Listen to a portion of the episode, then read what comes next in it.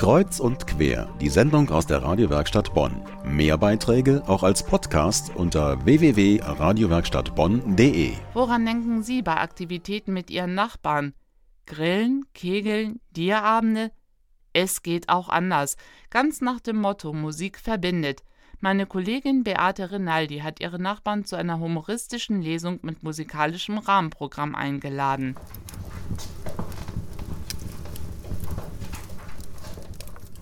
Das Kaminfeuer prasselt im Wohnzimmer, das Buffet steht bereit und die Gäste nehmen erwartungsvoll Platz. Und dann kündigt Hausherrin Beate den ersten stimmgewaltigen Programmpunkt an. Spontan erklärte sich nämlich die Sopranistin Silke Stapf dazu bereit, etwas aus ihrem Repertoire vorzutragen.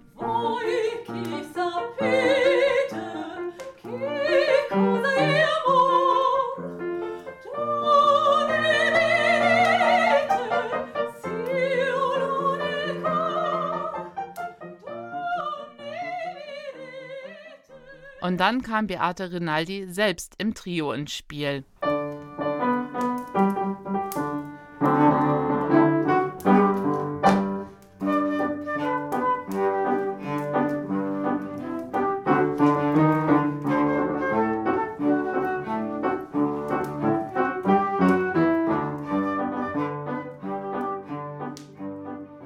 Das war aber noch längst nicht alles, denn nun drehte sich literarisch humorvoll alles um Termine, Autofahren und Ehefrauen. Ja, ja, immer diese Frauen und ihr Orientierungssinn. Davon kann auch der Rheinbacher Autor Wolf E. Blei mit seiner Frau ein Lied singen. Er gab einen Ausschnitt seiner Reise durch das Labyrinth von Rheinbach zum Besten. Sie wollte mich mit dem Wagen auf dem kürzesten Weg von unserer Wohnung zur Tennishalle bringen, wo ich mit Tennisfreunden verabredet war und sie wollte uns ein wenig zuschauen.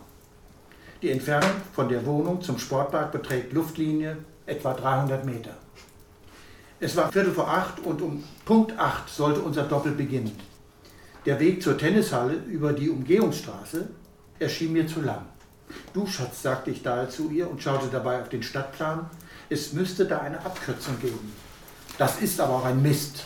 In der Dunkelheit sehen diese Hütten hier alle gleich aus, schimpfte ich vor mich hin. Bald sahen wir zur Linken wieder eine Sackgasse und gleich dahinter Eisenbahnschienen. Das war die Bahnstrecke Euskirchen-Bonn. Da kommen wir auch nicht weiter. Wir müssen wieder umdrehen, sagte meine Frau, ungehalten von meiner Ungeduld angesteckt. Also, dann fahr halt diese scheiß Sackgasse zurück, raunzte ich und war langsam richtig sauer. Das Ganze kann doch nicht wahr sein. Wo sind wir hier nur hingeraten? Das ist ja der reinste Irrgarten. Sie schüttelte nur den Kopf und erwähnte schuldzuweisend etwas, auf das ich schon lange gewartet hatte. Es war deine Idee, diesen Weg zu nehmen. Was Wulf Eblei in Rheinbach sonst noch so alles erlebt hat, das können Sie auch bald nachlesen. Alle Informationen dazu haben wir wie immer verlinkt auf medienwerkstattbonn.de. Gerade haben wir einen Eindruck von einem Konzert der besonderen Art in Rheinbach bekommen, im Wohnzimmer meiner Kollegin Beate Rinaldi. Jetzt hat sie ihr Instrument mal zur Seite gelegt und ist bei uns im Studio. Guten Abend, Beate. Schön, dass du da bist. Hallo, Denise. Danke für die Einladung. Na klar, gerne. Du hast eine besondere Leidenschaft, das Cello spielen. Wie ist es denn dazu gekommen? Ja, ich habe zu dem Instrument gefunden, als ich zum Tag der offenen Tür der Musikschule Rheinbach gegangen bin. Und da auch dazu gab es einen Anlass.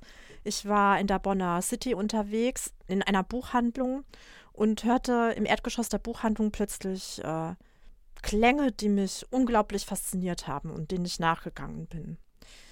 Die Klänge, die führten mich in das Obergeschoss, in die CD-Abteilung, wo ein Flügel stand, auf dem musiziert wurde und begleitet wurde durch ähm, einen Bratschisten, einen Flötenspieler und einen Cellisten.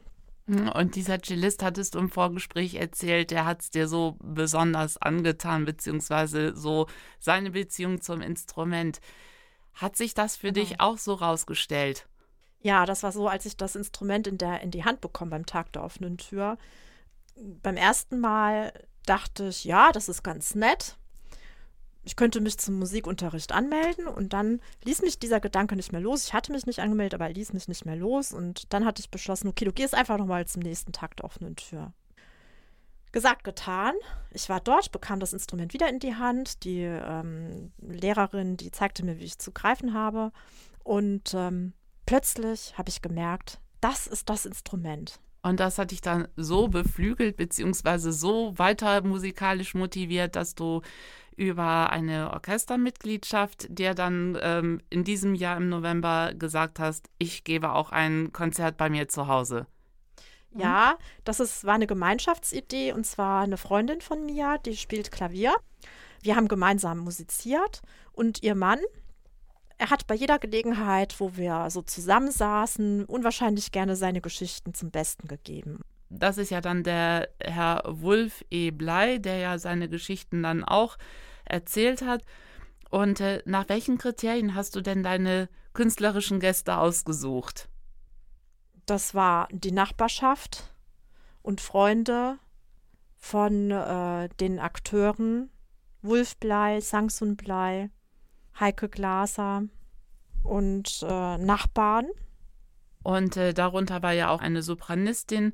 Also es war ein rundum gelungener äh, musikalischer genau. Abend. Die mhm. Sopranistin mhm. kam spontan, da hatte ich mich total gefreut. Äh, Silke Stapf und ihr Mann, Pianist Wolfgang Klein-Richter, Klavierdozent an der Uni Essen und Köln. Und das war ein spontanes Kommen. Die gaben dann auch spontan was zum Besten, was wirklich ganz große Klasse war und alles nochmal aufgewertet hat. Ah, schön. Und wenn man sich als Nachbarn jetzt denkt, so, das klingt ja wirklich ganz toll, die Töne, die wir gehört haben, die Mitschnitte, sowas möchten wir auch machen. Was würdest du denn den Hörern empfehlen, wie sie an die Sache rangehen sollen? Zunächst ist es mal wichtig, genau das zu machen, was einem Spaß macht. Und das klingt doch nach einem guten Vorsatz fürs neue Jahr. Vielen Dank, Beate, dass du heute da warst. Und wir hoffen natürlich, dass jetzt ganz viele Leute auf den Geschmack gekommen sind, sich auch von Musik verbinden zu lassen. Vielleicht sind sie ja jetzt auch auf den Geschmack gekommen, sich die eigenen Bretter, die die Welt bedeuten, zu bauen. Mit Kultur jeglicher Couleur. Das ist doch ein schöner Vorsatz fürs neue Jahr. Und wenn wir von der Medienwerkstatt davon erfahren, kommen wir vielleicht auch vorbei.